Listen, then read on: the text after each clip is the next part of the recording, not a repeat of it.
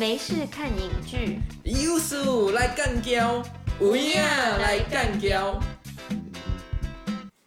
他是干哥，她是娇妹，他是耳朵啊。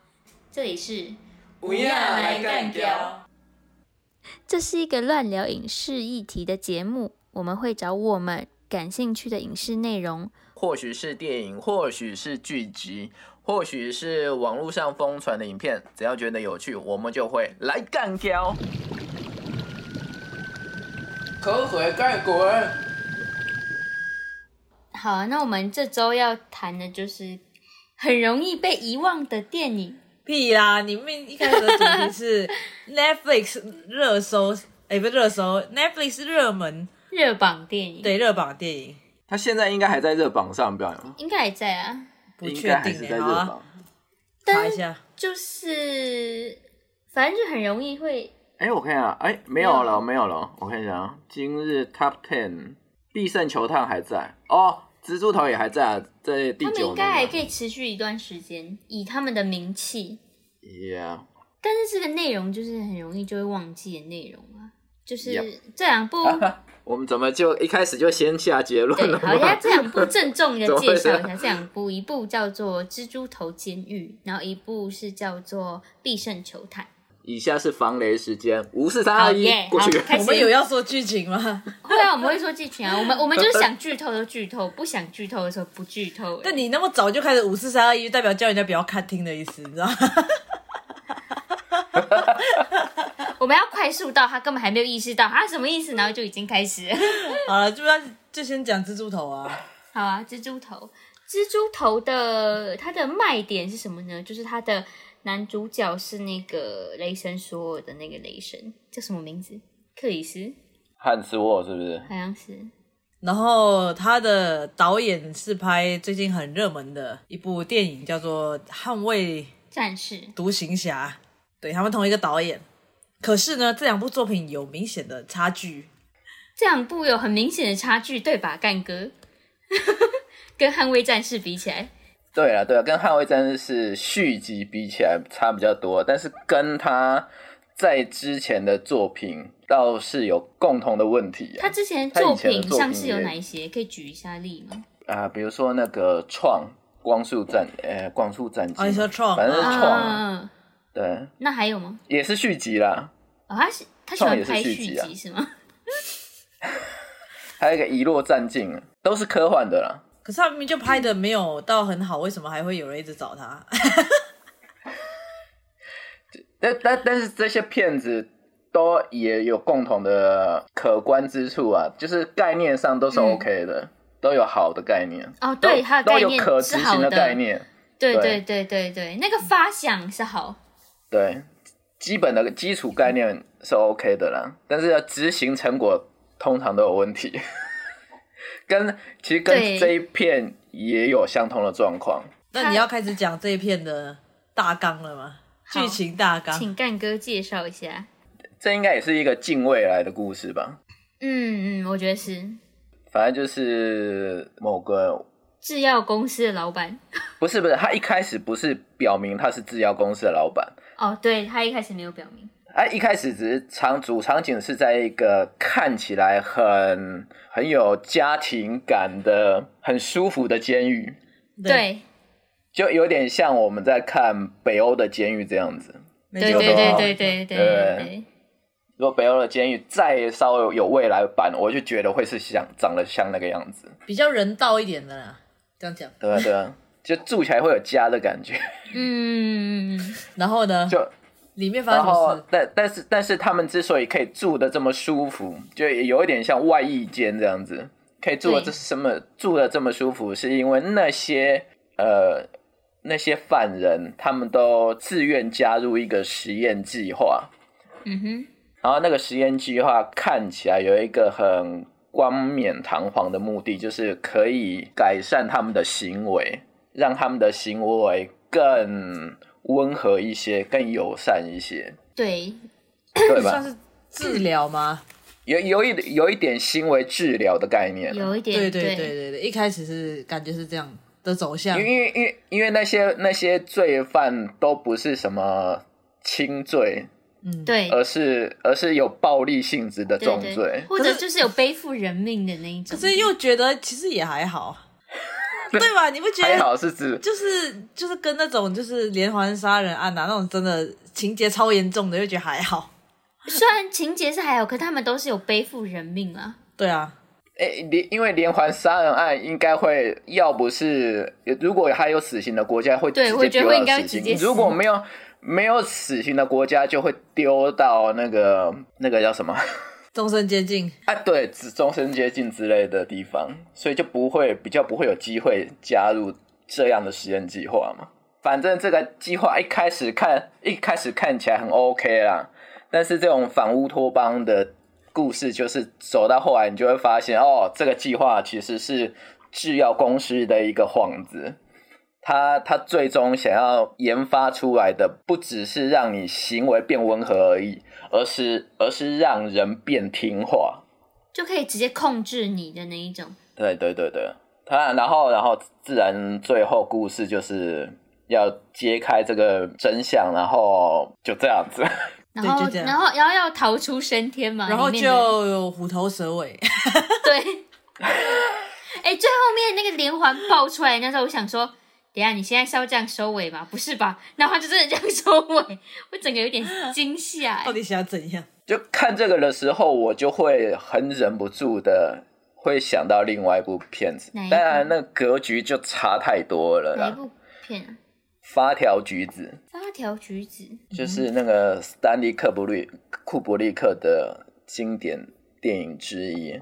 嗯发条橘子的概念是其实是差不多的，它的概念是某部，分的有一大概有一半的概念是差不多的，它的概念是怎么样？就是把行为有暴力行为的人。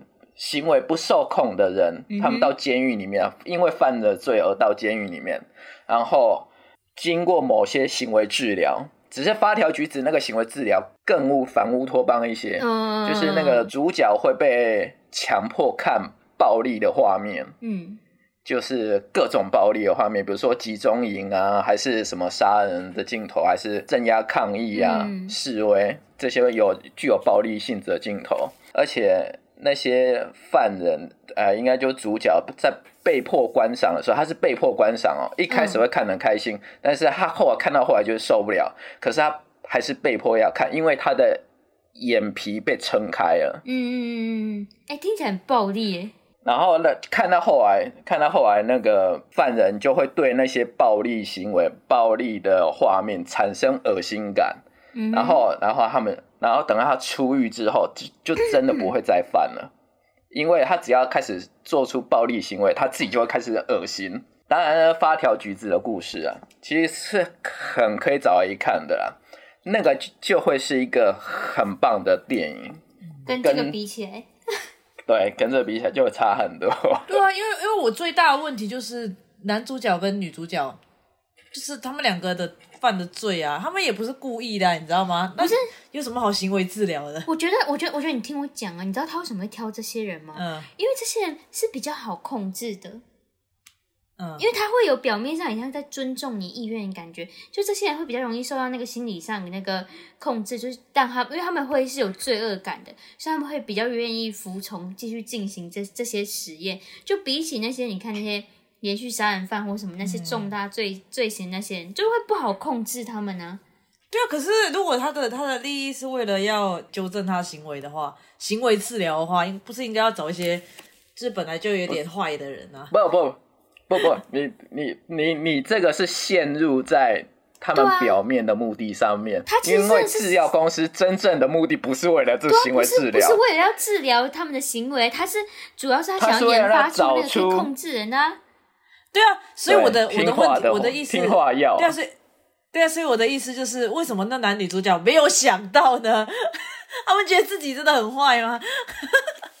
就是他们他们会陷入这个感觉啊。女主角因为只是口述她的过去，但是男主角他有演出他的过去，他就是害死人嘛，对啊，酒驾嘛，搞死旁边的人，男男男主角是开酒驾开车，然后让他朋友跟他女朋友都双双去世都。挂掉嘛，对啊，OK，对对啊，然后女主角女主角是把女儿放在车子里面，让她就是热死。活活闷死，对啊，因为她要去工作。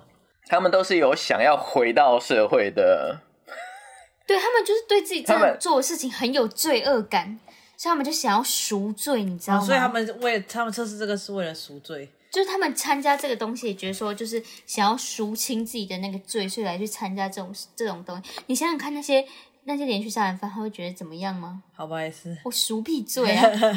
但但但是但是但是他的，我觉得他概念还是有可观的地方，是他有做了一个有趣的小设计，就是嗯他每一次问你要不要要不要滴？吃药的时候，要服药的时候，他都征求你的同意哦。对对对对你不同意，他还没办法进行哦，他会逼到你同意为止哦。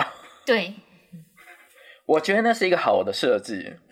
但是很奇怪，他他每个人他都会先滴一个，就是会让你听话那个药剂，所以他不是有时候会说把药剂量开一点，开大一点，但就是让他们会愿意听他们话的那个药剂会开大一点。这个药剂他们没有跟他们其他人讲说，他有帮他们滴这些药剂。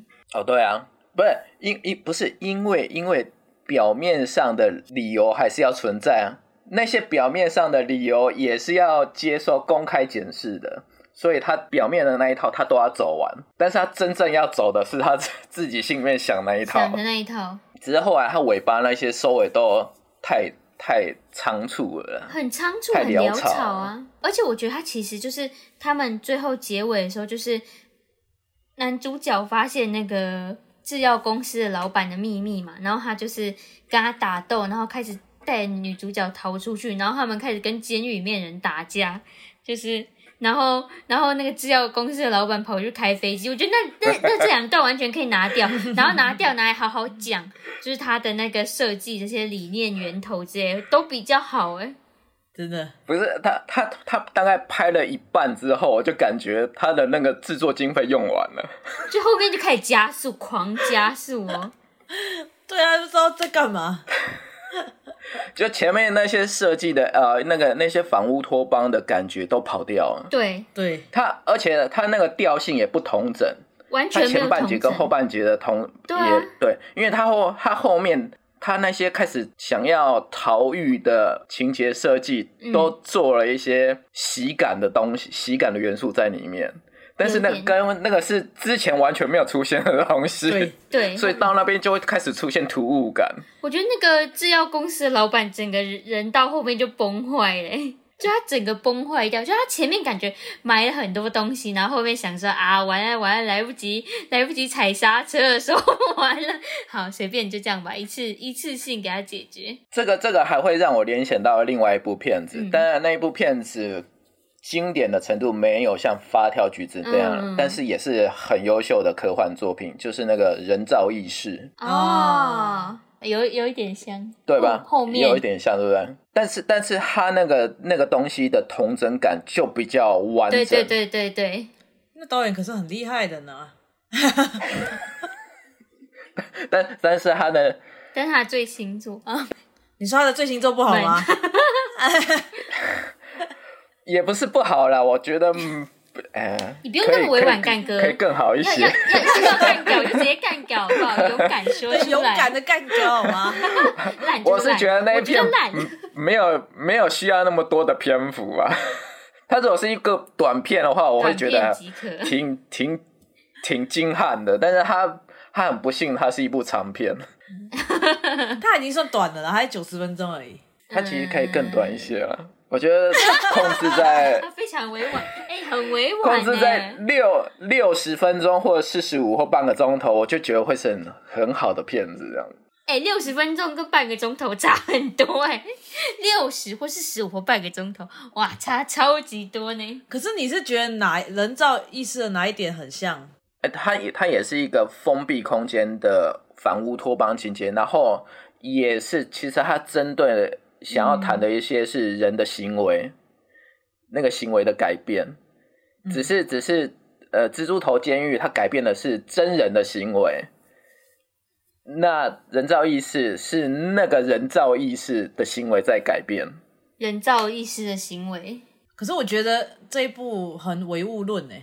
反乌托邦的题材都会很唯物论，他都会唯物到一个程度之后，会让看的人会觉得很反感，那样子那个反乌托邦才会成功啊。因为反乌托邦都会设计一种情境，就是一个初衷很美好的的未来景况的关于物质或技术上的设计，比比方说哦，这个比方说完美的法律制度，什么或者是完美的经济体系，或者是完美的什么什么样的设计，物质设计哦，比如说再也不用担心饿肚子的世界，嗯，或者是呃完美的法律制度、完美的刑罚，像我早就知道有人要犯罪了，所以我就提早去抓你。对 对对对对对。对，对，那个都其实都是那个都是某一种唯物倾向啊，就是我单纯、我单纯靠现实行为、实际动作来做设计，就是我肉体上需要什么，我就设计什么。可是唯物论不是指呃，有一种就是你你会有这些情绪，可能是你身体的某个部分的分泌物，所以只要我控制这些分泌物之后，那我的情绪就可以得到控制，就像那个对啊，这个这。这个就是唯物论的做法啊。哦，就要它是以全然的理性来看待这个社会的。对，全然理性，对。然后哦，唯物论很典型的一个极致现实灾难就是一次世界大战。哦，怎么说？因为一次世界大战刚好是现代跟过去的临界点，就是那个物质上进展的非常快，所以我们会设计出机关枪这样的东西。嗯哼，它就是它就是很合理的用用最合理的方式完成屠杀最多人的机器，哦，那个就是战场上面最合理的行为。哦，最有效。率。嗯哼，对，然后也但是但是因为人类第一次面对这样子的设计，这样子的机器设计或者是战术上面的设计，所以就是肉肉身抵抗的结果就非常惨烈，嗯哼。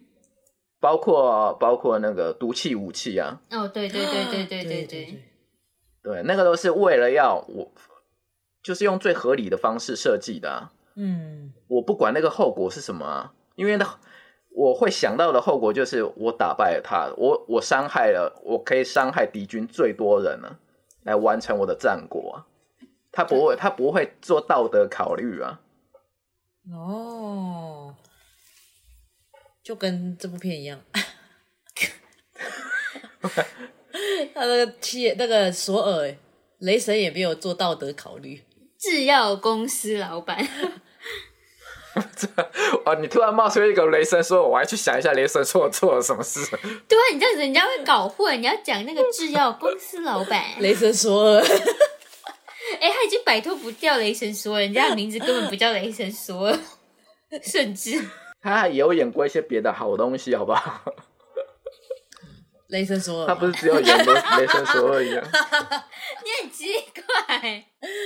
那你觉得他在蜘蛛头里面的表演怎么样？呃，其实我觉得他在蜘蛛头里面也表演是不错的。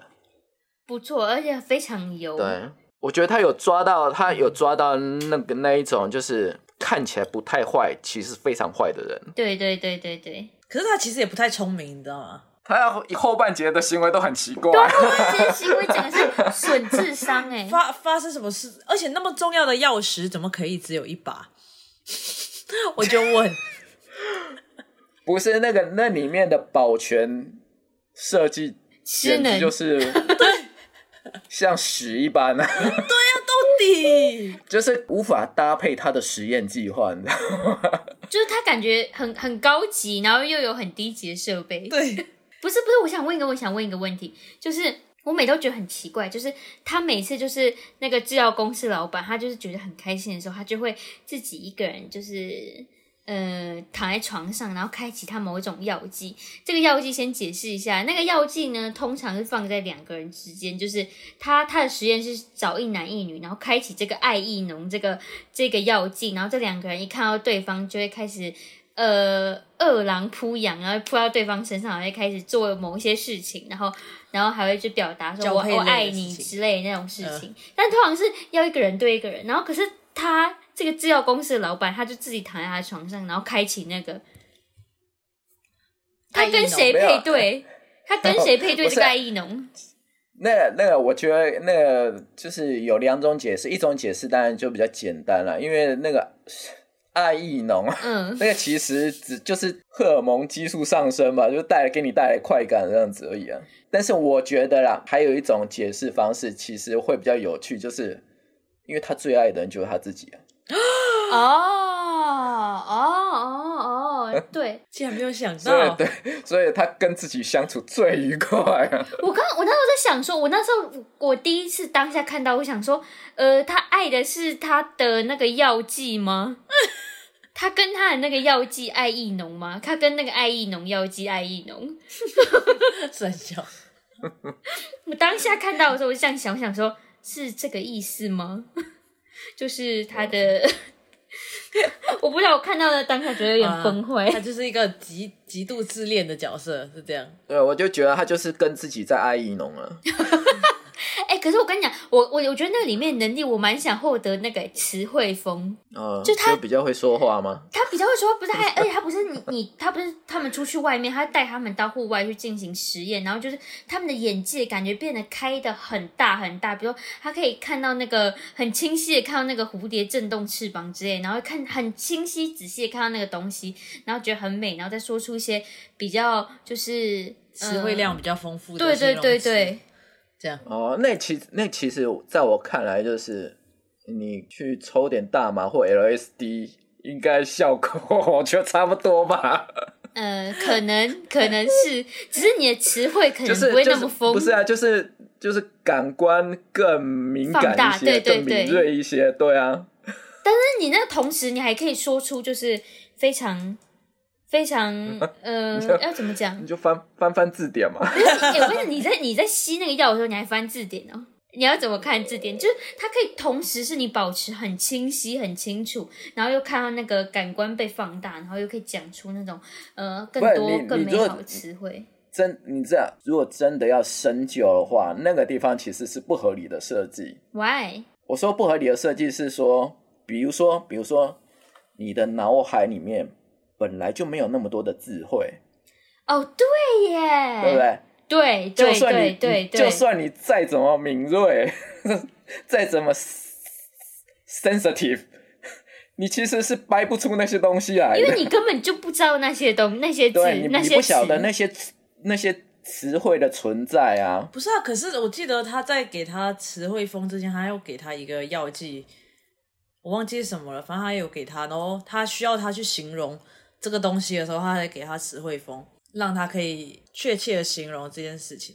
但是我我不觉得说，呃，我今天的词汇量不够，然后所以我没有办法讲出来。应该说，你其实是有那个词汇量的，但是你不会用，你知道吗？就是你可能藏在你的脑后面，那你需要某一些激素来把它就是激发出来，让你的词汇量变够，你懂吗？Yeah，哎，对，这对某一些人来说是。有的对有的人对来说是哦是对的，但是对有的人来说是不不会成对啊，因为他本来就。不知道这些，比如说我根本就不知道，呃，我根本就不知道美丽，我根本就不知道雄伟这个词，我根本讲不出来，我觉得我只会讲出干有够美，有够屌，有够厉害对，对啊，够比如说比如说比如说我根本就没有学，我根本就没有学过五十音。你要我叫我用日文去说明一个一件事情，那怎么可能？怎么可能？可是他剧里面他也没有跳脱出那个框架，那两个男女主角看起来也不像是 没有念过书的人呐、啊。所以他找男女主角设定就是设定成有看过书的人呢、对啊，就是他们也不是那种真的好像没念过书的文盲啊。我知道他，所以他就是有这一点让这个东西 make sense 啊。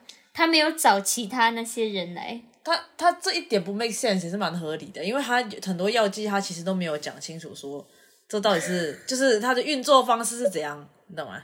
他都没有讲清楚，因为这种通常这种比较科幻一点的电影，它通常有一个一个理论在背后在支持，就是这样子才好看呢、他可是他都没有讲清楚，什么都没有讲清楚，然后就就是突然给你一堆设定，然后后面又烂尾。他前面一直在埋啊埋啊，然后到后面就他前面他其实他前面的设定就没有办法说服我了，我觉得哪一些设定没有办法说服你？就是他他不是有很多药剂吗？对啊，然后他感觉有一些就是很很 what the fuck 啊，不知道在干嘛。哪一个啊？像是哪一个？哦，对对对，我跟你讲，我跟你讲，其实其实你说的，我觉得是也是也也是有道理的。我那时候看的时候，我嗯就有点预感说，他第一他提出第一份药剂的时候，我忘记第一份药剂是哪一份了啦。他让人家一我直笑啊，一直笑，就是不管讲什么悲伤的事，他都笑。哦 OK，对，那边我觉我都觉得是 OK 的，但是它的它的药型出现了两三份以上的时候，我就觉得不妙了，因为它那个规则一定很难统整。哦，因为它会互相矛。盾啊，你知道吗？会抵触，然后可是他一次开一个功能而已啊。对啊，但是通常科幻剧或科幻故事是你针对那一个规则去不断的去玩它，可是你开的，可是你的那个药每一个药种都有一种规则在，哦，所以你说意思它只能可只能发明一种药种，应该说越少越好比会比较容易操作，对对。哦，越少越好。这种时候，对，比较容易是可以反复的去玩它。对啊，你看它的药剂啊，它其实都有点流于表面的那种感觉。并并看哦，比如说，比如说爱意浓这个东西，哦那可以玩的东西就太多了。很多，的确很多。比如说，呃，单纯的陌生人，或者是呃，找回什么初恋的感觉，或者是啊、呃跟离婚的妻子哦又复合了，或者是不伦恋，或者是又怎样，那个可以玩的东西就都已经太多了。但是他又加上什么词汇风啊，什么傻笑之类的啊，对啊，那个每一个都太多了啦。那个后来还跑出一个听话药，其实我觉得我我如果建议的话，我会觉得说啊，那你你喜欢爱意浓，你干脆就爱意浓跟听话药这个连在一起用就可以，就可以了。对不对？就是说他一开始设计的是爱意浓，但是到后最后大家都发现那不是爱意浓，那是听话药。嗯，哦，就利用爱上，就是让你爱上我，然后让你服从我这种感觉。之大大大家以为是爱上彼此，但是错了，大家只是听话了。听话跟他在一起而已。对，我就觉得如果是这样子的话，他就会整个比较好操作，操作起来也比较合理，对啊，也比较好，也比较好看，他也后面比较顺畅一点呢。对啊，它它后面也比较不会有那种不不会有那种焦点到处跑的情况啊。对啊，他而且他为什么最后一直那么纠结那个让人家治愈的那个药？就是治愈，就是很治到很很忧郁，很忧郁，然后很想自杀那种治愈的那种药。他为什么那么纠结？最后纠结在那一块，就是 逼男主角一定要同意开这个药给别人。没有他他后面有讲啊，反正他他为什么一定要执着于这个药？因为这个药就是一个有点像攻击性的东西。他为了要测试他那个服从药有没有效，他就希望男主角可以同意他在他在男主角爱的女主角身上加上那个忧郁的药。我简单讲他那个设计啊，他那个设计就是我要测试说我这嗯我听话药到底有没有效。那怎么样测试呢？就是我让你去做一件不你不愿意做的事情，而那一件不愿你不愿意去做的事情是就是伤害你不想伤害的人你。爱的人呐、应该这样讲。哦，如果你伤害了你爱的人的话，代表我这个药效是超有用。对，可是明明就有机会会害死人呢，那个他就已经害死其中一对啊个女配啦。不是啊，不是啊，我知道啊，就是你就是那个受测对象，假设受测对象听了我的话，然后而且可以狠狠下心来去杀死你不想要杀死的人，嗯那不就证明我这个药是成功的吗？对啊，哼哦，啊，就是因为男主角反抗，所以他才会气到说：“妈的，我这药没还不够有用。”完整啊！哦，就是没有，他就所以他才那个他那个计划才会失败啊，对啊，因为他那个计划结果失败了对，整个大失败。但其实最最不合逻辑的点是什么？你知道吗？哪一个，他不是有一个助手吗？嗯哼那哼，男主角随便讲两句，他就直接良心发现呢、一直都有在挣扎，他 看不出来啊，有啦，他就直接就是带着警察哎、我，而且重点是为什么那个制药公司老板那么全然相信这个一直在动摇、一直在质疑他的人？到底他他只有一个助手而已，还没有其他人。他也没有狱卒，他也没有保安，他到底想怎样？对啊，我就觉得他的那个整个保全系统就是一个笑话，你知道吗？在一个那么屌的地方，然后保全系统是一个笑话。对啊，到底 想怎样？他至少要做的像人造医师那样吧？对，不是我在，我觉得那个逃逃狱之轻松啊！对啊，我都觉得你你现在台湾任何一座监狱都没有那么轻松哎、他想他，哎、他逃狱的方法竟然是靠叫其他狱友来阻挡男女主角。到底想怎样？没有啊，因为那边我就觉得他也有看出后半节他无法收他在尾。爆冲，他说啊，随便啦，随便啦，乱赶快搞赶快了截稿截稿。对对对对对对所以才会搞一些很，因为因为因为喜如果他开始搞喜感的元素在里面的话，假设那个喜那个喜剧元素成功的话，假设他成功的话，就比较容易去解释这些事情，因为喜剧会出会喜剧的原理就是某一种荒谬啊，他如果成功的话，他就盖过那些 bug。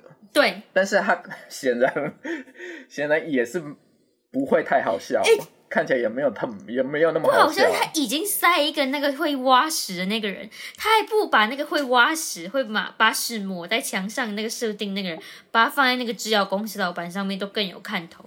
他把它放在一个莫名其妙的女的身上，那埋这个梗到底是为了什么？我只能说那个死亡的设计也是虎头蛇尾。超级虎头蛇，他一开始那个那个死亡那个死亡的身份、嗯哦，那个塞翁的身份。我我原本以为他会弄一些呃悬疑在里面，结果都没有。但后来显然也没有。而且他最后结尾超级烂，最后结尾男女主角逃出去，开那个船逃出去，然后男主角这边说什么，呃，很希望有一种可以倒回去时光的药，但是没有这种药，然后就是要继续呃活在当下这样。什么结尾？好什么哦结这什么尾关联？这什么结尾？什么口白？可以给我再不认真一点？就说他有截稿呀，他说哎呀随便写啊，就是那个你知道，你知道有一个迷音就是有 一这个 d a y l i g h t 啦 d a y l i g h t 到了。有一个迷音就是他画了一个很漂亮的马的头，哦结果后面他的身体就随便画。好啊，总结的话，呃，我对这部片是差评啊，不推，不要浪费时间。真的，不要像我们一样。哦，我比较善良一点，我觉得你还可以看完前半节。哦哦，你可以看完前一半，然后后面不要看完，你还会比较开心，后面又有悬念。他他开始涂他开始涂大便的时候，后嗯，面就可以不差不多可以。停了，差不多可以停。看完那个安逸农实验就好。好，总结就是如此。那我们进下一步，下一步是必胜球探，来解释一下我们的故事内容。必胜球探呢，就是关于一个美国 NBA 的球探，就是有点像星探一样，但是他是找球员的球探呢，他就会到世界各地去找适合加入 NBA 球队的他们球队的球员这样子。嗯哼，然后他呢，一开始就是在讲说他怎么去当球探啊，到处去看别人啊，怎么打球，怎样怎样的。然后，但是呢，他心底有一个愿望，就是他希望能当教练，因为他以前也是一个很厉害的篮球选手，但是因为发生了某些意外之后呢，他的手就废了，就不能再打篮球了，这样，所以他就一直有一个遗憾。但是他其实是一个很会教球的，然后但是也是很会看人的一个球探这样子。有点像伯乐的角色啊。然后呢，原本呢，他终于要达成他的心愿，当上教练的时候呢，结果他那个把他推甄上去当教练的那个球队的原本的老板就过世了，然后结果就留了他一个那个富二代的败家子上去 上去做。他那个儿子就是常常跟男主角的意见会不太一样，所以他其实也不太喜欢男主角这样，所以他就马上把男主角调回去当球探。男主角就觉得很很不爽，因为他其实为什么不想要当球探，是因为他想要留在他家人身边，因为当球探就要到处飞嘛，他想要留在他家人身边，就是在原本的家那里好好的训练篮球员就好了。但是结果他的老板为了要让男主角找到一个 center 的球员，就是打那个叫什么啊中卫嘛，就是负责抢篮板的那个球员，他就让他再次当上球探，让他再次出发去找球员。结果男主角就想说，好啦，那我找到之后，我就要回去当我的教练了，我就帮你找最后一个这个球员。然后他就飞到西班牙去，他原本就看了一些，他就觉得啊还好，他原本要走了，结果就是他结束工作之后，他要去球场上打篮球的时候，他就发现了一个素人，然后他很会打篮球，这样，然后他就决定把这个人带回美国，就是让他变成球员。但中间当然是有很多困难重重啦，就像那个球员可能有一些案底啊，有一些误会啊，什么什么啊，反正最后的故事就是这个球员呢，成功的在 NBA 的那个场上赢得一席之地，然后那个球探呢也有好的结局。我是不是很简化呢？没有没有没有 没有啊，哎差不多。有个地方可以补对，我可以，充你可以补充一。点的，就是他想要当教练的原因，除了是想要陪家人之外，其实更重要的是，他就是想要当教练。对他只是顺带，因为当教练可以陪家人，对对对对对，因为因为他他希望发挥的战场还是在球场上面呢、对啊，对啊，没有，因为这个就是他这个角色的自我实现的目的的目标啊。哎，但是他这部片拍的好像真的一样哎。这是真人真事吗？因为他真的是球队名字也都是讲真的哎，不是那个那个球那个球员，就是他发掘的那个明日之星那个球员，的确是球员。哦，对，这个倒是知道，可是这不是他的故事吧？然是，但不是不是不是，因为他他的出身，他的出身就是一个还不错的出身。对啊，就跟剧里面不太一样，因为电影里面他那个被发掘的球员，他其实来自一个非常辛苦的家庭。就很就是比较底层社会的人这样子。嗯，哎、但是我老实说啊，我觉得没有在看 NBA 之类的人就不太能融入、欸，就像我，我就不太能融入这里面的那个故事，有一点太他专业，还好吧。有一些地方啊，就我以我的角度来看啊，因为我也我也没有什么在看 NBA 啊，嗯哼，因为是，但是我也觉得是 OK 的。我我之所以没有什么在看 NBA，纯粹是因为我觉得篮球运动是个不公平的运动。为什？么？因为那个就是高的欺负矮的、啊。这还有什么好说的？可是矮的也会闯出自己的一片天呢、你你听我说，他们认为的矮的其实都很高啊。对，他们的他们的矮个在我们那只是在球场，在球场上面，相对于其他球员是矮的，但是你知道，离开了球场，他们还是很高哎、对啊，对啊，是啊，他对啊，在控球手也是，可是有些矮是真的算矮了，有些控球手好那我问你，真的很矮他们矮。的标准是多少？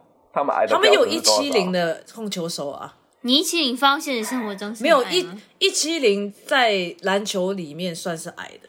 对我的意思说，他放回现实生活中，不是啊，运动运动本来就是不不公平的啊。有些人原本体格就比较好啊，我 知道，但是 NBA 相对于其他的运动，我觉得更不公平的元素更多一些。会？吗？在起码在身高上面要求来讲，我问你，有人会要求棒球员要一长到一百八吗？是没有啊。还是高尔夫球员需要长到一百八吗？可是他他也没有要求，他也没有要求说你一定要长到一百八。他没有要只是，对啊，我知道他没有要求，但是那是一个天然屏障，对不对？对啊，对啊，那不就是很不公平的事情吗？呃，这我觉得是也还好，因为有很多运动都是有一些身高上的限制啊。像如果羽球员你长太高的话啊，比如说你其实也也不好，对你来说也是个劣势啊。对，但是但是但但那个那个羽身高元素对于羽球的影响来讲，没有那么鲜明啊，是没错啦，对吧？对啊。可是因为我很喜欢篮球的东西，所以我看的时候我会觉得，哦，原来是这样。对，所以我看的时候我会觉得很享受。没没错，好，我哦，但但是我我我就是我以门外汉来看，我觉得它还是蛮不错的运动电影。是啊，很热血。是是呃，可能不会到经典呢、但但我觉得已经是不错的啊、而且我我有一种感觉，它有点像是三部片的结合，哪三部？一个是那个那个那个魔球，魔球有魔球是棒球，对不对？没看。对对对对，然后一个是那个嗯 Jerry Maguire 啊，那个征服情海，啊，然后另外一个是那个《型男飞行日志》。嗯，型男飞行日志》就是主角是那个演过很糟糕版本的蝙蝠侠那一个，嗯，但是他其他电影演的很好啦。哦，我知道，我知道，我知道，我知道，我。知道了，知道。那个但是我突然忘记他叫什么名字。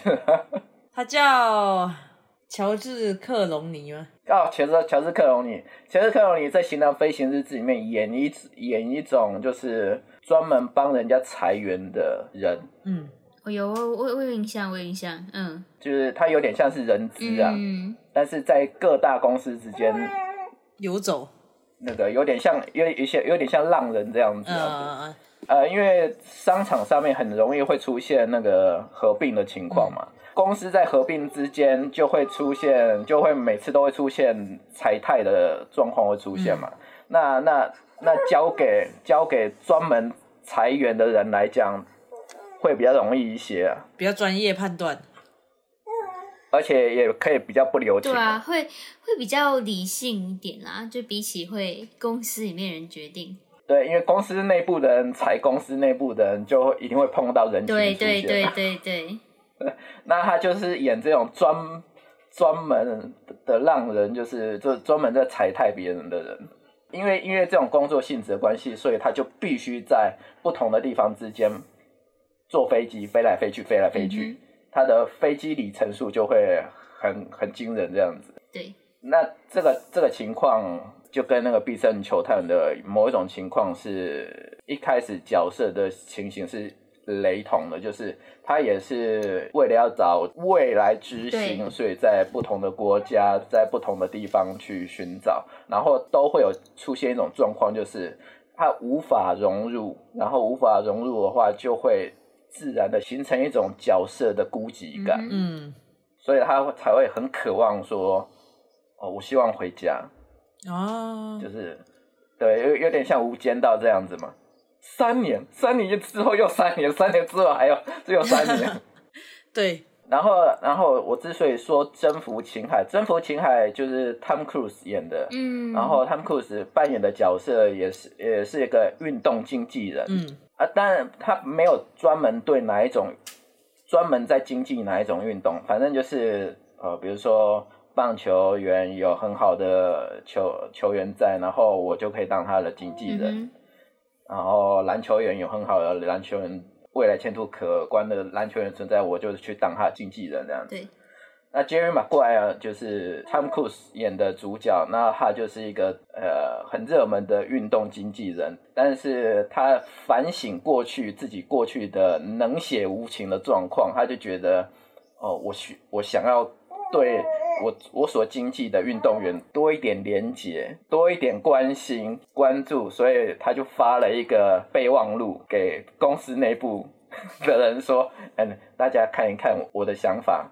然后但但是他发布了这个备忘录之后，哦，大家都觉得哦，这备忘录写的真不错，但是他就被开除了。就跟男主角有点像。嗯，有点像，然后然后然后他就他就锁定了，他也是锁定了某个明星球员，只是是美式足球的明星球的未来之星，然后就两人一路扶持到底，嗯，嗯就也是像必胜球探这样子，嗯，他就锁定了其中一个璞玉。就开始去，就是去琢磨，就是不计成本的、不计成本的花自己的钱，开始去琢磨对它。对啊，我也觉得这很像。很像然后另外一个就是 Moneyball，就是魔球。嗯，魔球就是那个布莱德比特，他演一个有点像教练，但是他那个教练不去现场看赛的，嗯他专门他就只听转播。他后来发现，他根据数据来做出我我决定要签下哪些球员，我要决定球队要怎么组成才会胜率才会高。嗯然后他也有某种估计的情况出现，因为因为你如果凭数字来决定呃球员的去留的话，没错，那个胜率会很高，但是某一种球某某一种程度，它就是跟球员是疏离的。那这也是那个 Moneyball 在讲的一些某一种事情啊，哦，所以我就觉得这好像这三片结合在一起的。可是这种题材好像就是那样。他的路线路数，对啊，尤其是他这个角色，他其实的框架就是那样。我觉得他没有跳脱出走出自己的一条新的路啦。我觉得，但他整部来说很安全啊。对啊，对啊，我就觉得他是打一个稳健的安全牌，对对对对，他没有犯什么大错误。但每一个都在意料之中，就所有的安排走向。对，但但但我觉得他的好处就是，呃虽然都在意料之中，但是他每一步都有扎实的做到位。有有有，就不会让你觉得说有哪里速度快或速度慢，就是就是很稳步的走那些内容。然后你也你也会觉得他的功课田野做的很足，对，对对，没有没有在乱没有讲，没有没有没有乱讲。你喜欢篮球人看起来会觉得很爽啊，整部片。对对对，而且我觉得他好笑的地方，他有塞进去，就不会让他整个是非常呃很刻板、很硬的东西。对对对的，所以总的来说，这个就是一部中规中矩的片，中规中矩又中上一点，就是可看。哎，对我就觉得是一个中上的对对片子、对，啊，可看。可是我我老实说，我没有觉得有到很感动。虽然他想打，应该是有那个感动的情谊的元素在，只是觉得没有到非常感动。就我觉得还还行。我也没有很感动，我觉得没有没有，呃呃，对，但我觉得啦，我觉得这反而是他的好处，嗯，为什么？为什么？就是他如果下的料很猛的话，很煽情的话，我就觉得走偏？不好。也许他走偏吗？对哦，他反而我就觉得他有一个好处是在他的节制啊，哦，要这么说也他那些。煽情，对，他那些煽情的地方都有一些克制在，他不要让你踩油门踩到底，就在那边爆哭啊、狂吼啊。也是啊。好啊好啊好啊好啊，要这么说也是啊，要这么说也是，我跟你讲啦，他跟上一部《蜘蛛头监狱》比起来，已经好太多了。好非常多啊。如果说蜘蛛头就只有三分的话，它有七分吧。我说完整度，OK，对，只是他也是算是一部，就是可能很快就会忘记他在演什么的。对，对对对对，对，因为对，因为它的元素太，因为他没有提出太新鲜的对对对跟其他的都一样，他以运动题材来讲，他还是比不上 Moneyball。他比不上啊。就说他没有走出自己一条新的道路啊。哎，亚当·山德勒是不是都演这种片呢、哪一种片？我不知道，就是这一种片型啊，就是我觉得看到他就觉得说，哦，啊，他感觉就是演这种片型。亚当·山德勒早年的片型跟现在的片型其实已已经有一点差了。那那那那早期是哪一种早期？他没有，他以前都会演一些长不大的小孩，然后喜剧，对啊，就很就就就就喜剧的那种调性，然后就我意思是喜剧，然后重点是他他的调性就是是温情的那一种，就是你最后会感觉到有一些温暖，或是有些什么东西的，类似像那样。温暖温暖，我觉得是一致的啦。但是我他也不像是在演一个小屁孩了。哦，对啦，要这么说的话是没错。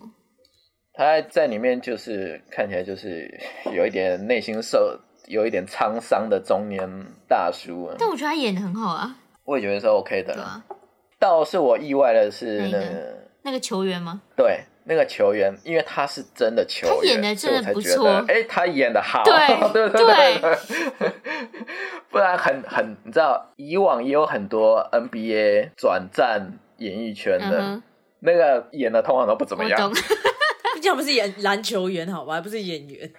但他这个真的是演的蛮好，我我知道他真的是一个球员的时候，我有惊吓一下，就是啊，哎、很自然的。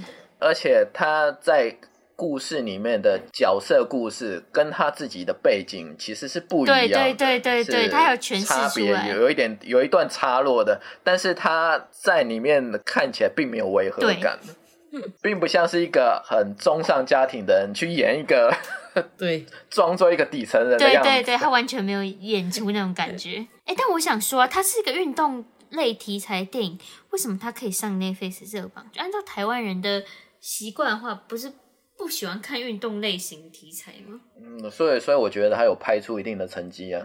可是 NBA 这个 TA 是蛮多人的啊、可是你觉得，如果你们觉得他上院线的话，嗯票房会好吗？他如果上院线就不会太就好，这种是不是就只能放在不是不是不是，在在台湾的院线就会不会会太好？对啊。可是在 OTT 就是，可是在 OTT 上面就很就一直在榜榜上面哎。这这也是那个 OTT 跟院线戏院它的观看习惯吗，对不太一样，对啊，哦，口味也不太一样了。对啊，对不然你啊，知道那个 OTT 上，我说台湾啊，以台湾的 OTT 习观影习惯来讲，你上面有很多热榜，上面都有一些很很奇哦，怪的恐怖很奇。怪的 片在上面，这倒是真的。大大家都知道那个很糟糕，但是他就会留在。可以直接讲他的名字啊。不是啊，我说的我说的是我说的是很多片子，哦不是那个中什么吉的那个，不是单一而已啊。哦，没有他，他想讲应该是淋雨吧？不止啊，不包括我我我没记错的话，以前应该杏林也有上哦，过、对，啊现在音乐也有。有上过一阵子啊。而且不是只有台湾的啦，我觉得那个国 国内外的，还有很多烂片都会在上面。呃，阿七阿八的片子都会在大家想上面。看有到底可以多烂是吗？其实其实没没有，其实这个东西你说不准哎、就是到底是它是因为在榜上，然后所以很多人点来看呢，你懂吗？就是因为他一直在榜上，所以全部人一直点来看，让让他的触及变很高呢？还是就是反过来，就是因为很好看，然后所以很多人点来看？可是他，我觉得前者前者情况会比较鲜明。可是他要先有一种要上榜会，就是要先很多人点啊。那就行销演算法。演算法之下的大者恒大，你知道吗？哦，大者更大。啊！你要要要这样说，是啊，是没错。对啊，而且他他他其实如果还要自己做牌是可以的啊，你知道吗？对啊，他也没有公开啊。可以啊，哎、因为你这因为因为这又又牵涉到，因为 OTT 的的界面就这么大，对啊，然后你 OTT 一个 OTT 上面一个 OTT 平台上面有上上百部的东西，它一个栏目摆不下这么多东西，那些没有空的观众永远看到的都是那个页面，就是那几。对 对对，那几部对对对对对，确实确实。我在没有挑选的要急着想要看，随便想要拉一部来配爆米花来配泡面的情况下，我就直接点了。所以你看，这个就是一个恶性循环。但我觉得必胜球它没关系哦，它在上面还可以接受，比起蜘蛛头监狱、还有那个什么终极包什么终极拦截战啊，终极拦截战也是很烂。雷神是我老婆演的，另外一部你想要表示暗示什么？呃，雷神夫妻吗？怎么了 雷神夫妻战榜厉害。？OK，很硬。所以总结来说，这两部片就是真的会很容易看完就被人家遗忘啊。我觉得蜘蛛头监狱比较不合理在榜上，可是他手就是还行，就是那个必胜球探还行。呃，我觉得蜘蛛头应该有一大部分的原因是因为他是雷神所演，哦，有可能，对。对，但如果喜欢看的，也是可以找来看看。